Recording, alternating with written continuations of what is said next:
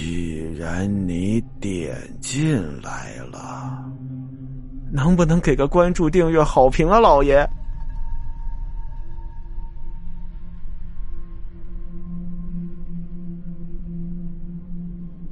阿亮恍然大悟，他感觉小女孩说的是真的。那那你说我现在该怎么办？你帮帮我，我给你钱啊！小女孩说了：“我不要你钱，大哥哥，你是好人。你要是相信我，就再给我一根你的头发。只有我这个活人拿着你两根头发，才能握住你的阳气，不被我爷爷害死呀。”阿亮松开了小女孩，连忙抓了一根头发，说：“好，我现在就给你拔。”这时，阿亮突然犹豫了，他回忆起老奶奶的话：“千万不能相信他们，千万不能再拔头发了。”对呀。只有老奶奶说的才是真的，他们两个都是鬼呀！果然是在害他，都想要他的头发吸阳气，而老奶奶并未曾向他要过头发，也没给他指过死路。只有老奶奶的话才是真的。阿亮急中生智，那小女孩天真的脸，此时显得无比的邪恶。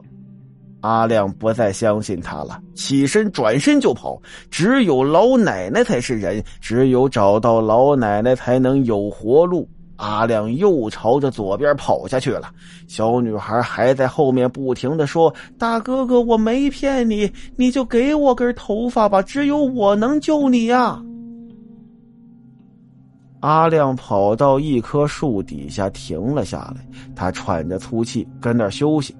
这时，他突然听到了一个声音：“哎呀，小伙子，你怎么又回来了？”阿亮一看，正是老奶奶，她欣喜若狂：“老奶奶，你快救救我吧！我被他们迷住了，走不出这条山路了。”老奶奶走过来：“我刚才让你往左跑，别停，就能出去。”但是我毕竟是人，我斗不过他们呐。他们一心想要害你，肯定又会把你骗到这条死路上来的。我让你不要再给他们拔头发，你没有再拔吧？啊，没有没有，他们问我要头发，我都没给他们拔。啊，那就好。如果他们哪一个得到了你的两根头发，就能把你的阳气吸尽，那你就很快就没命了。成为他们的替死鬼了，阿亮捏了一把冷汗呐。幸好自己聪明。老奶奶又接着说：“小伙子，我知道你是个好人。现在你要想活着走出这条山路，就只能跟着我了。我是他们的亲人，他们是不会害我的。只有在我的庇佑之下，你才能活命啊！”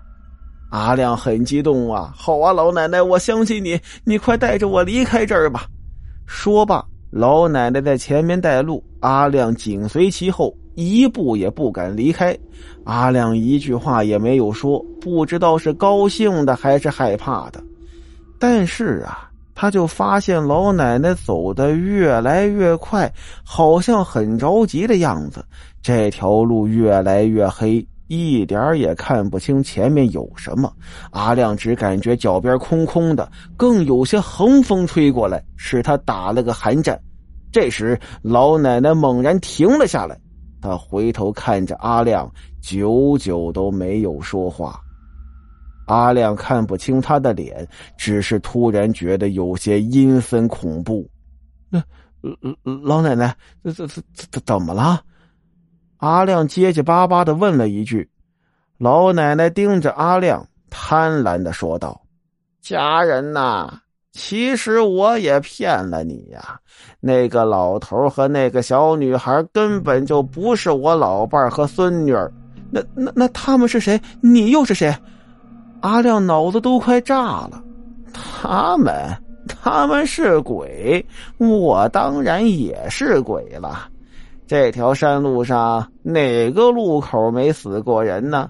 只不过我们都在合伙骗你，我们都在找替死鬼，所以就分布在各个路口给行人指死路。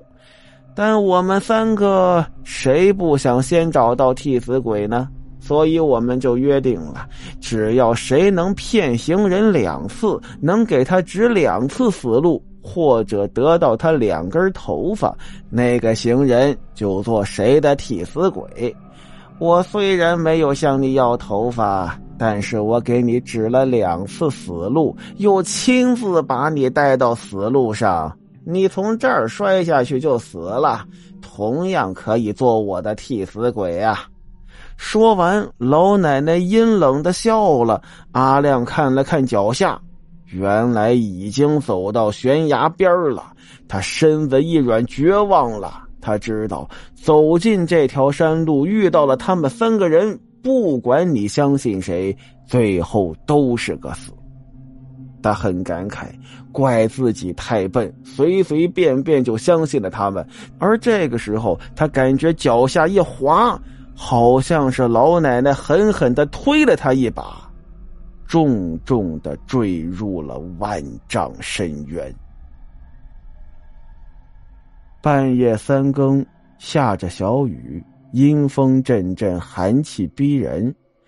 不知在这条山路的哪个路口上，多了一个小伙子，年纪不大，二十来岁，蹲在路边哼着小曲儿。这个时候。一个行人经过，那小伙子站起来，便对他大声的喊了一句：“哎，先生，你给我一根头发，我就告诉你路往哪儿走。”